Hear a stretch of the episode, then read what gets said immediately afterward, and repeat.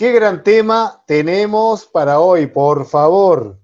El tema de hoy es por qué funcionan las dietas y por qué no.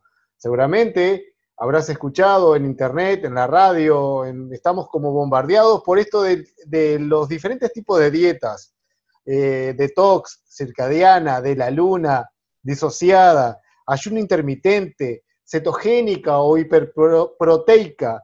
Estamos aquí con Daniela, licenciada en nutrición y coach, en este espacio para vivir mejor. Daniela. ¿Cómo estás, Eduardo? Bien, ¿cómo estás? ¿Cómo estás? Muy bien. Daniela, entonces con todo esto, con este bombardeo de dietas y cosas, tú nos dirás por qué funcionan y por qué no funcionan estas dietas. Sí, exactamente, funcionan y no funcionan. Antes que nada, quería aclararte que la dieta es la forma en la que una persona se alimenta en términos generales. Cuando yo hablo de mi dieta, hablo de mi forma de comer, ¿no? de lo que suelo comer y no de que estoy a dieta. Pero en este caso, en particular, vamos a hablar de dietas restrictivas, ¿no? de cuando uno dice estoy haciendo tal dieta. Perfecto. Este, quería hacer esa salvedad este, antes de, de, empezar, ¿no? que hoy vamos a hablar de las dietas que se usan para adelgazar. Y aunque sea rápidamente, ¿en qué consiste algunas de ellas? Eh, contame algunas de ellas. Bueno, te cuento, hoy no es, nuestro, objetivo profundizar en, cada dieta, eh, vamos a mencionarlas nomás para que la audiencia las identifique. Eh, respecto a estas que, mencionaste, ¿no? La detox, por ejemplo, consiste en una X cantidad de días, tomar solo jugos, licuados, eliminar el gluten, el azúcar, Em, eliminar las carnes rojas, esta desintoxicación que generalmente dura 21 días. Esa es la, detox. Luego la circadiana se basa en el ciclo circadiano que acompaña al cuerpo en el día y la noche y consiste en comer durante las primeras horas del día determinados alimentos, ya luego en la tarde solo frutas y verduras y luego ya de tardecita nada. Bueno, la de la luna todos la conocerán, ¿no? Hay distintas versiones según las lunas, pero consiste en ayunar o semi-ayunar durante 24 horas desde que la luna se hace. Después mencionaste también la disociada. Eh, la disociada consiste en no mezclar determinados grupos de alimentos, ¿no? Como por ejemplo las carnes, no mezclarlas ni con harinas, ni con lácteos, ni con frutas. Es como comer mm, por separado, digamos.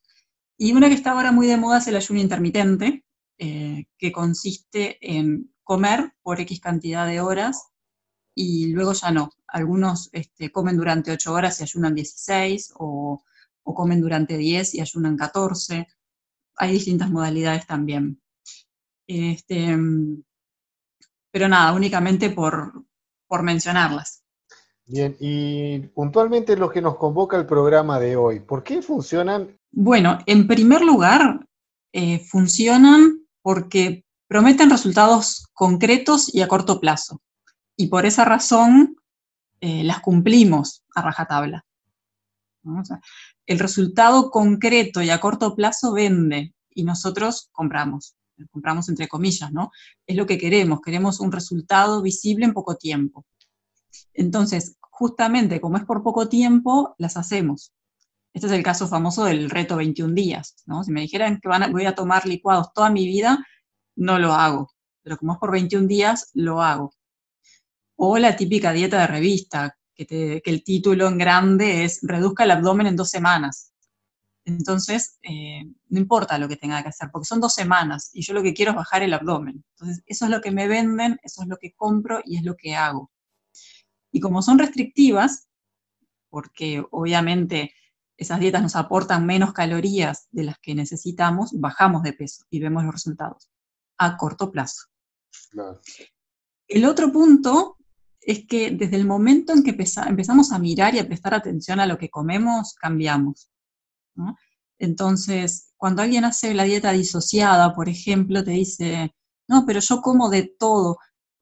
Claro, mm, pero si yo antes comía hamburguesa al pan, milanesa al pan, milanesa con papas fritas y postre, pero ahora resulta que no puedo mezclar la carne con papas, entonces ya mm, ni siquiera como la milanesa porque tiene el empanado, como un churrasco, y tampoco lo como con papas fritas, lo como con ensalada. Y no como postre, porque no puedo comer harina, no puedo comer azúcar junto con la carne. Entonces todo eso me lleva a hacer eh, una disminución en la ingesta de calorías. Desde el momento en que uno empieza a prestar atención a lo que come, corrige muchas cosas. Lo mismo eh, con el ayuno intermitente. Si yo solo como entre las 9 y las 5 de la tarde, no voy a cenar. Me estoy ahorrando toda esa ingesta. Entonces, claro que funcionan. Quiero hacer dos salvedades. Em, no todas eh, son dañinas. Por ejemplo, la circadiana tiene una base muy buena. Em, digo, no quiero entrar ahora en ese detalle, ¿no? pero simplemente que no, son todas eh, dañinas per se. Em, el ayuno intermitente también tiene un punto bueno en el que le da un descanso al sistema digestivo. Eh, la cetogénica, por ejemplo, sí es muy dañina. Esa no es recomendable en absoluto porque genera unos cambios metabólicos que no son buenos. Imagino que muy peligroso para la salud. Eh, sí, sí, sí, sí, sí. La cetogénica se hace en muy pocos casos, se recomienda en muy pocos casos y siempre con un control estricto. No es una dieta para hacer este, así por cuenta propia. Dicho esto, eh, vamos al por qué no funcionan, ¿no? que es el título que nos convoca, por qué funcionan y por qué no. El primer punto de por qué no funcionan es porque son insostenibles a largo plazo. ¿Cuánto tiempo puedo estar comiendo sin mezclar nada con nada? ¿O cuánto tiempo puedo estar sin comer nada de harina eh, o solo proteínas? o un menú específico que dice la revista son insostenibles en el tiempo todas ellas. Porque además, cuando nosotros hacemos esas dietas, justamente lo que estamos buscando es que no dure mucho tiempo. Entonces no las vamos a sostener si nosotros lo que buscamos es eso. Y entonces, como estamos buscando esto a corto plazo, las abandonamos. Y acá viene un segundo concepto que quiero explicar, que es el efecto rebote. Cuando hacemos una dieta, sobre todo si es muy restrictiva, restrictiva me, refiero a, estas dietas en las que uno come muy poco, no solo quemamos grasa corporal, también perdemos músculo. Y esto es así porque nuestro metabolismo es así. Podría explicarlo y me encanta explicarlo, pero no tenemos el tiempo. Pero estamos eh, diseñados de esa forma. Entonces, eh, no solo quemamos grasa, nosotros queremos perder solo grasa, pero también perdemos músculo. Cuanto más restrictiva es la dieta, más músculo perdemos. Y el músculo es una de las máquinas que tenemos más activas para quemar grasa, es la que consume calorías, eh, la que consume lo que comemos, digamos. Eh, es, es la máquina más grande que tenemos para esto. Y si nosotros perdemos músculo al hacer una dieta, cuando la dejamos, quedamos con menos músculo. Entonces, al volver a comer lo mismo que antes, en vez de solamente recuperar el peso, engordamos. Te explico, si antes necesitabas 2.000 calorías para mantenerte en tu peso, y ahora porque hiciste una dieta muy restrictiva, tenés menos músculo, vas a necesitar 1.700 para mantenerte en tu peso. Entonces, cuando vuelvas a comer 2.000, esas 300 calorías las vas a transformar en grasa. ¿Cuál es el resultado de esto? De cuando uno empieza y deja una dieta, es que cada vez tiene menos músculo y más grasa. Y con la misma cantidad de comida que comió siempre, engorda. El efecto rebote. Exactamente. No me digas que nunca escuchaste a nadie decir, ay, yo antes hacía una dieta y enseguida bajaba y ahora me cuesta. Es por esto. Claro, por el efecto rebote. Por este, efecto rebote que uno cada vez tiene menos músculo. Y esto sumado al no hacer ejercicio, porque el ejercicio ayuda a conservar el músculo. Cuando uno hace una dieta restrictiva, perdón que te corté. No, que, me quedé pensando en esto de, asociar el músculo como con una máquina y esto del efecto rebote, qué interesante. Y entonces con todo esto que, no, que nos contás, ¿qué, ¿qué debemos hacer? Bueno, lo que debemos hacer es aprender a comer saludablemente según las necesidades de cada uno y sin perder el disfrute porque comer no es solamente para nutrirnos, para adelgazar o para engordar. O sea, el comer envuelve muchísimas cosas, envuelve el disfrute, envuelve la familia, la identidad, el festejo, envuelve muchas cosas. Y está bien que se disfrute. Eh, está bien comer por placer. Eh, entonces, de esa forma y aprendiendo a comer saludablemente y cada cosa en su justa medida, hace que sea sostenible en el tiempo. Y más que una dieta, que sean nuevos hábitos. Y tener la tranquilidad de que el paladar se educa. Uno puede aprender a comer. No es esto no me gusta.